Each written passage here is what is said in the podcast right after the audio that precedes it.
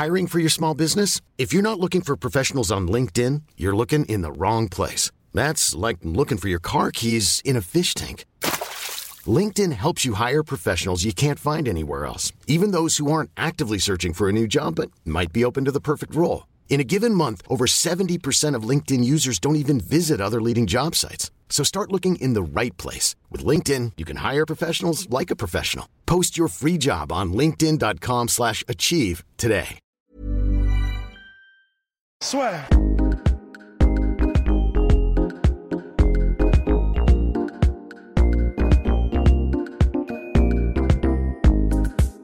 à toutes et à tous, bienvenue dans le podcast de la sueur.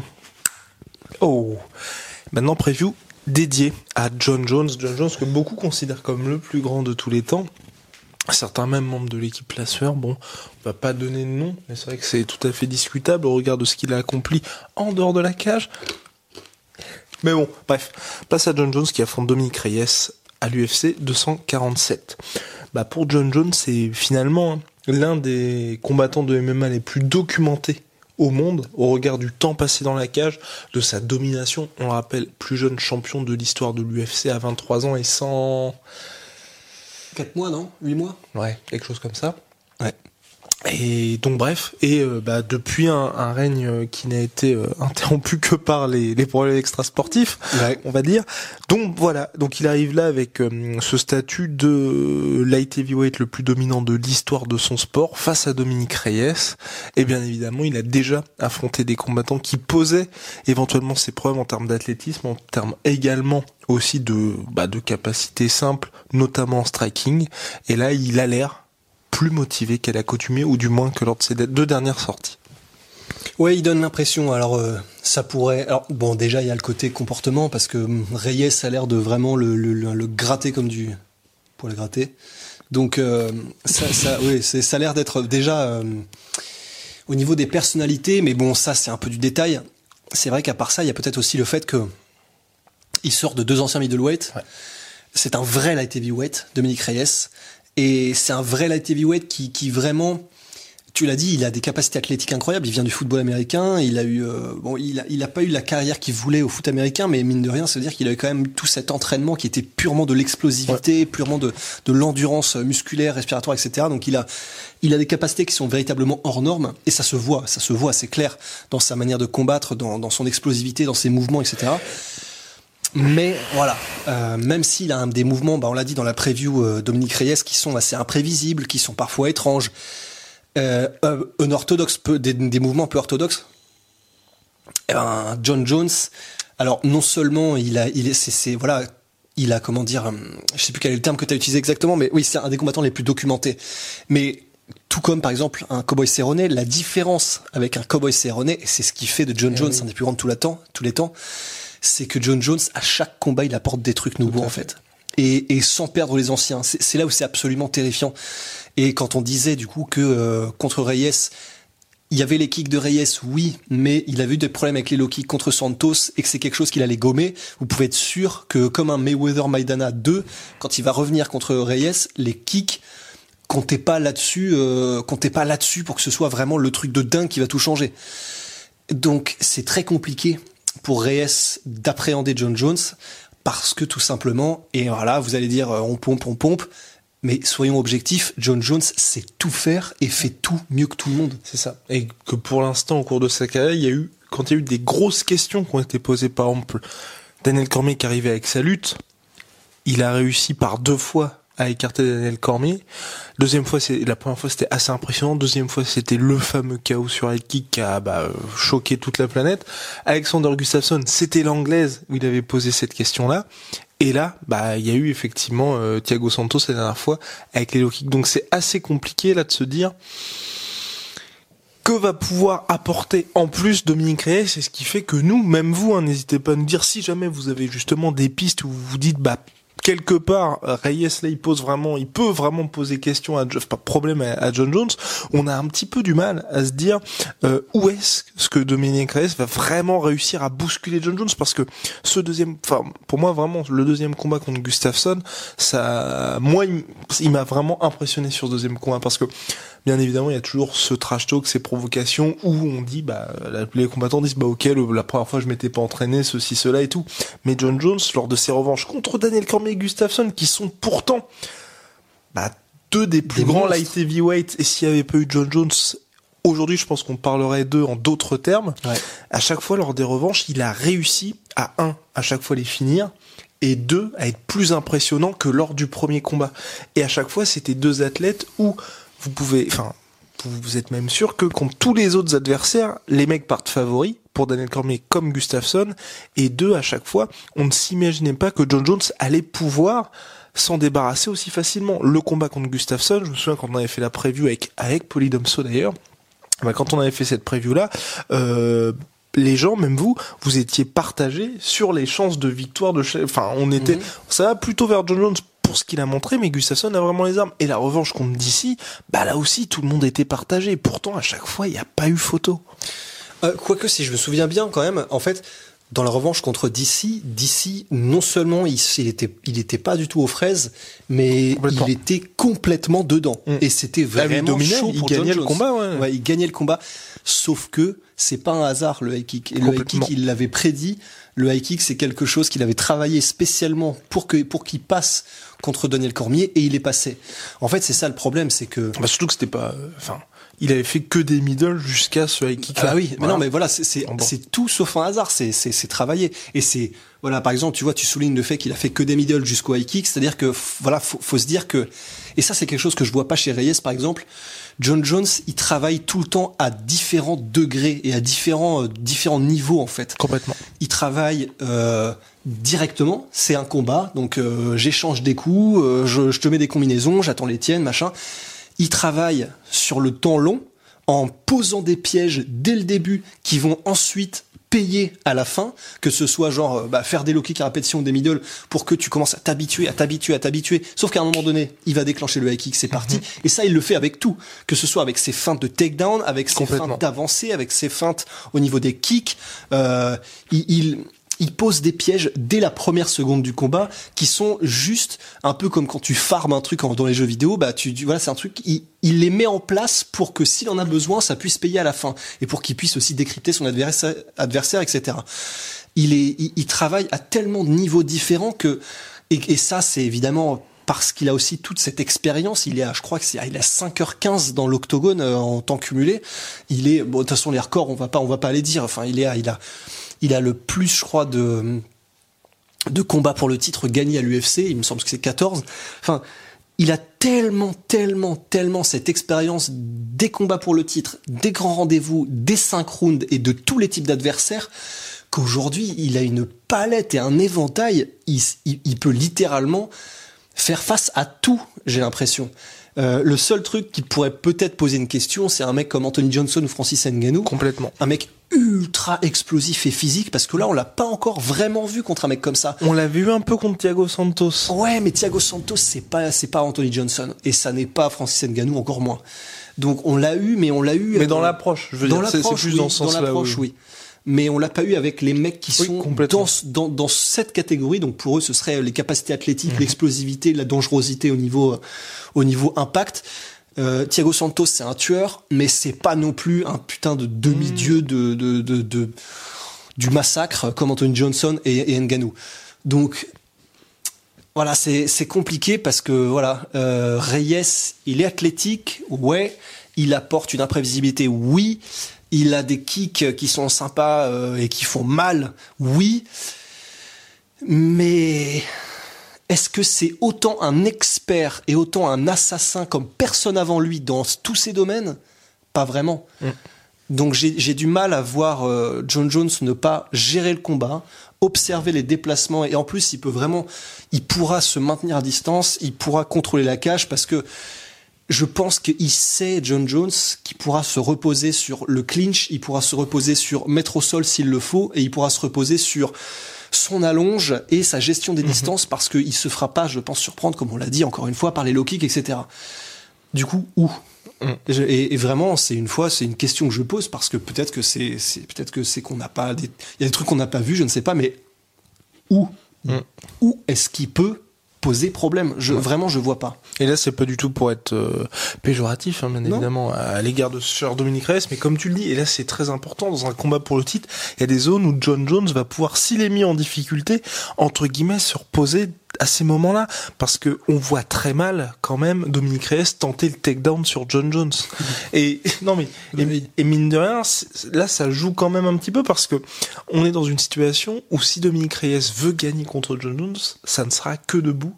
Et pourtant, dans tout ce que John Jones a montré par le passé, bah il y a quand même moyen, et même d'ailleurs le combat contre Thiago Santos, un mineur qui était sa première décision partagée, il a fait le combat exclusivement debout, alors que pour beaucoup, hein, il aurait pu, il aurait dû même utiliser sa lutte. Il y avait certes son problème au niveau du, du pied, où là qui était euh, bah, quand même durement touché par les kicks, mais il s'est privé d'une d'une arme considérable pour lui lors de ce combat-là. Et là, on est dans une situation où il pourrait très bien faire quasiment l'intégralité du combat debout et à un certain moment dire bon bah ok j'active la lutte comme ce qui s'était passé lors du combat contre Gustafsson 2 en gros il avait tenté les takedowns je crois au premier round. Bah il avait vu Gustafsson très bon en défense de takedown comme à son habitude ça ne passait pas.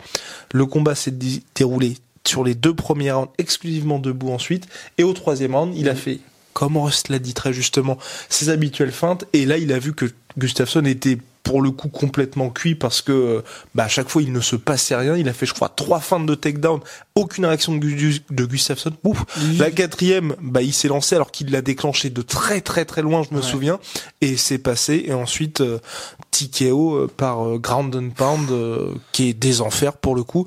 Donc voilà, et c'est là que c'est assez inquiétant pour Dominique Reyes et super pour John Jones parce que il a vraiment énormément d'armes comme l'a dit Rust. Il reste, il aura son côté imprévisible et euh, bah voilà, il va avoir énormément, je pense pour lui énormément de munitions face à Dominique Reyes et surtout euh, plus les rounds avanceront, je pense, et plus ça ira en faveur de John Jones. Ouais, que ce soit parce que, on l'a dit, du coup, Dominique Reyes est très explosif dans ses mouvements et ça ne va pas de pair généralement avec un bon cardio. Et mis à part, encore une fois, comme on l'a dit dans la preview de Dominique Reyes, le combat contre Osdemir, c'est probablement aussi parce qu'il avait le nez explosé euh, dès le premier round et du coup, bah forcément, le cardio, ça drop. Euh, c'est un vélo, euh, un vélo genre dans une descente. Mais John Jones, il a fait tellement de combats en synchrone, mais limite, enfin, c'est la maison, quoi. C'est il sait les gérer comme personne ne sait les gérer, les 5 rounds. Donc, il a aucune raison de se mettre en danger dans les premiers rounds, il a aucune raison de prendre de risques et de se lancer dans des trucs ultra explosifs de son côté. Donc John Jones va probablement faire du John Jones, c'est-à-dire gérer, neutraliser, regarder, observer, analyser, s'adapter et puis bah une fois qu'il s'est adapté, ça veut dire que c'est un compte à rebours pour toi. S'il a décidé de te finir, probablement contre voilà contre Santos en fait parce qu'il y a aussi un truc c'est que contre Santos et c'est vrai alors décision partagée je suis pas d'accord personnellement je pense que c'était unanime que ça aurait dû être parce que pour moi ça semblait c'était une vraie une vraie domination pour moi euh, mais voilà il n'a fini ni Anthony Smith ni Thiago Santos mais ça donne l'impression que c'est ça donne l'impression que c'est parce qu'il ne cherchait pas vraiment. Parce que comme mmh. tu l'as dit, il a même pas essayé de mettre Thiago Santos au sol. Il a même pas essayé de mettre Thiago Santos au sol. Et hum, je pense que c'est aussi lié au fait, et c'est pour ça que c'est un champion, mais c'est que John Jones, il prend un malin plaisir à t'éclater dans ta discipline. Et il l'a dit après le combat. Et il l'a dit après le combat. Et le problème, c'est que c'est John Jones aussi, c'est pas, et c'est toujours la même chose, c'est pas que du trash talk, parce que il y a tous ces combats qui le servent aussi là encore, et vous pouvez pas juste vous dire comme un Tyrone qui dit, euh, bah, demain je vais affronter, euh, Canelo Alvarez en boxe ou euh, à peu près tout le monde sur la planète parce que ça va faire parler. Non, John Jones, quand il dit quelque chose, certes c'est de la provocation, mais heureusement ou malheureusement pour lui, à chaque fois il y a des faits qui parlent d'eux-mêmes, comme quand il avait dit à Daniel Cormier, euh, je t'ai battu après, euh, c'était quoi après un week-end de pute et de cocaïne? Ah ouais, oh putain, c'est tellement dur. C'est tellement le problème, c'est que c'est probablement vrai. il y a des chances. Ouais, il y a des grosses chances. Bah, quand on voit un peu la, caverne d'Ali Baba qu'on a retrouvé dans sa bagnole euh, quand il a craché contre une femme enceinte, d'ailleurs. Ah, c'était, mais c'était, c'était incroyable. Hein. C'était, putain, t'avais l'impression d'être dans, la salle d'épreuve du commissariat de, bon, je vais pas nommer de, de, de ville ni d'arrondissement, mais, et, euh, ouais, donc, il a quoi? Il a battu Glover Teixeira en clinch et en close Carter contre la cage. Il a battu Chelsonen en lutte. Il a battu euh, bon Daniel Cormier en le mettant aussi au sol pour prouver que. Il a battu Gustafsson debout, Thiago Santos debout, Anthony Smith debout. Il veut, il veut simplement te montrer. Il, a un, probablement un ego et un orgueil qui font qu'il veut te montrer que Qui est le papa Ouais, en fait, c'est un peu. Je pense qu'il y a ce côté. Alors, je sais plus qui disait ça exactement. Je sais plus. Mais il y a un combattant qui disait, bah, je veux te battre de manière à ce que t'aies même plus envie de me réaffronter après. Euh, je crois que c'était Kamar Ousmane. Ouais, c'est Kamar Ousmane qui disait ça. En gros, il disait, bah, je veux te voler ton âme pour qu'en gros, tu te dises même pas. Euh, parce que Ousmane disait, si je te mets KO, enfin. Bon, il met pas KO beaucoup de monde, mais il disait voilà, si je mettais KO les gens, en gros, ils se diraient ah ça y est, bon, bah, c'est parce que j'ai fait un pas, j'aurais dû faire un zig au lieu que j'aurais dû faire un zag. Euh, se dire que bon bah si je fais un petit peu mieux ça, ça et ça, je peux m'en sortir. Ousmane disait moi, je veux en gros te voler ton âme pour que tu te dises rien, nulle part, il m'aurait défoncé partout, quoi qu'il arrive. Et je pense que John Jones, il est un peu dans, ce, dans cet état d'esprit qui est de dire, bah voilà, je vais vraiment te montrer que même dans le domaine dans lequel tu pensais que tu allais me dominer, t'avais aucune chance, simplement pour que, en gros, t'aies même plus la motivation de m'affronter après, dans l'esprit. Et bah, c'est ce qui a fait son succès. Il est, il est mauvais, quoi. Il est sale, il est, il est, il est, il est méchant, mais dans tous les bons sens du terme. Sauf quand c'est des putains d'hypoke et quand c'est des putains de coups de genoux au sol et quand c'est bon, voyez, ok, non, bon, c'est pas tout le temps, ok. Mais euh, mais voilà, c'est c'est- ça fait aussi partie le fait qu'il soit méchant comme ça, ça fait partie du fait que bah c'est ce qui fait qu'il est capable de te mettre des coudes parce qu'il a envie de te faire mal dans toutes les situations quand il y en a d'autres qui ne les mettraient pas. Enfin, euh, ouais. Je sais plus où j'étais. mais- Oui, mais il était loin. Ouais, parti. Donc voilà, je pense qu'on a fait, à mon avis, le tour sur John Jones. Hein. S'il n'y a pas grand-chose d'autre à, à ajouter, je pense, sur ce combat-là, mon cher Rust. Bah non, je pense pas au final parce que John Jones, on sait ce qu'il apporte, quoi. complètement. Ouais. Voilà, il y a juste en fait, il y a juste à se demander euh, et c'est pour ça, on se disait tout à l'heure du coup bah on se disait euh, on se disait à, à Guillaume que du coup euh, tu disais que t'étais pas forcément spécialement excité pour ce combat-là Oui. et On parle souvent d'excitation sur le... Oh. En, en avant-podcast, non, mais c'est vrai. C'est vrai que mine de rien, on parlait d'ailleurs de ça avec euh, le retour de Conor McGregor. je où- me suis encore rapproché tout le podcast Oui, là ouais, mais où- putain, Rust, où Rust avait dit quand même, il avait osé. Oui, euh, Conor McGregor va revenir, euh, ça me fait ni chaud ni froid. c'est vrai que je l'ai dit. Et ensuite, Ouais. bah, c'est vrai qu'il y avait le retour de Conor. Mais c'est vrai que là, mine de rien, pour ce combat contre Reyes, j'avais dit, euh, moi, que ça m'excitait pas des masses. Et je sais pas vous de votre côté, j'ai pas l'impression qu'il y ait de traction là, à l'approche de Bah ouais, mais combat. normal. C'est la Fight Week, t'as vu, là, on n'est pas. Bah ouais, on n'est pas très chauffé mais mais encore une fois, c'est parce que C'est John Jones quand même. Ouais, ouais, mais en fait, ouais, mais c'est John Jones, mais John Jones n'en a pas grand chose à foutre non plus, j'ai l'impression. C'est-à-dire qu'il est pas très hypé pour vraiment, il y a rien qui a l'air non plus de le faire bander des masses, John Jones, dans ce combat-là. Ça se sent dans les conférences de presse, ça se sent dans les interviews. Donc, bah, c'est compliqué pour nous d'être hypé quand lui-même n'est pas hypé. C'est-à-dire qu'il il transmet rien. Dominique Reyes, personnellement, euh, voilà, sa personnalité, elle me transmet rien non plus. Je le trouve pas, euh, je trouve pas qu'il ait un truc vraiment fascinant. Donc, j'ai pas spécialement envie de le regarder plus que ça. Euh, et, euh, et le combat n'a pas forcément. Il a, a rien de spécial de marqué. C'est, c'est pas, c'est pas un Daniel Cormier invaincu. C'est pas un, un Gustafsson qui, euh, qui, lui a posé problème la première fois. Il y a, pas un scénario et il y a pas une intrigue qui est vraiment excitante non plus. Donc c'est pas si étonnant. Après, après voilà, quand euh, quand on en a parlé, ben personnellement j'ai quand même très très très envie de le voir ce combat simplement parce que je me suis rematé les Anthony Smith, je me suis rematé les Glover Teixeira et j'ai juste envie de revoir un des meilleurs de tous les temps à l'œuvre. J'ai juste envie de voir ça parce que j'ai juste envie de voir ce qui se fait de mieux dans l'histoire du MMA. Eh bien, c'est ce qu'on verra samedi soir à Houston, Texas. Mon cher, je vous dis à la prochaine pour les pronostics la sueur, toujours aussi bon, je l'espère. Et ben voilà, nous remercions notre partenaire, proud sponsor of La Sueur, My Protein. Protein 47% de réduction en ce moment sur absolument tout, moins 38% au minimum, peu importe quand vous voyez ce podcast là, avec le code La Sueur, je crois que j'avais oublié de le dire la dernière fois code la qui est indispensable pour justement bénéficier de cette pro- promo. Et puis, et puis également notre premier sponsor, le sponsor historique, Jetronomy, validé par Rust, qui donc fait des savons made in France, made in Marseille, 100% naturel. Également des soins pour le visage.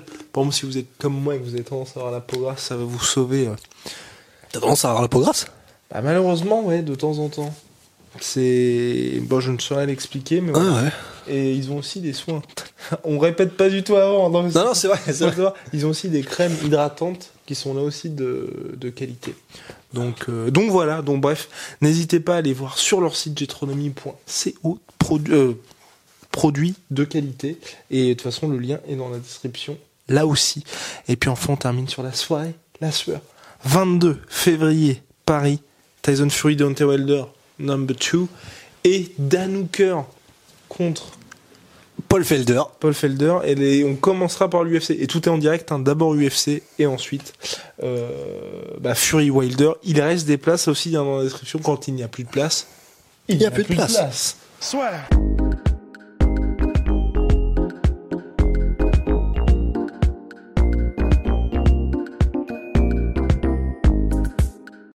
Et voilà, c'est la fin de votre épisode du podcast La Sœur. Si ça vous a plu, n'hésitez pas à nous mettre les 5 étoiles sur Apple Podcast ou sur Spotify. Vous pouvez aussi nous laisser un petit commentaire, ça nous aidera beaucoup. Et si vous voulez aller plus loin avec nous, vous tapez La Sueur sur toutes les plateformes ou sur les réseaux sociaux, vous nous trouverez. Et là, vous nous écoutez très certainement en audio. On est aussi en vidéo sur YouTube, mais également sur Snapchat. Là encore, vous tapez La Sueur et on sera là. Merci de votre fidélité et à très vite pour de nouvelles aventures.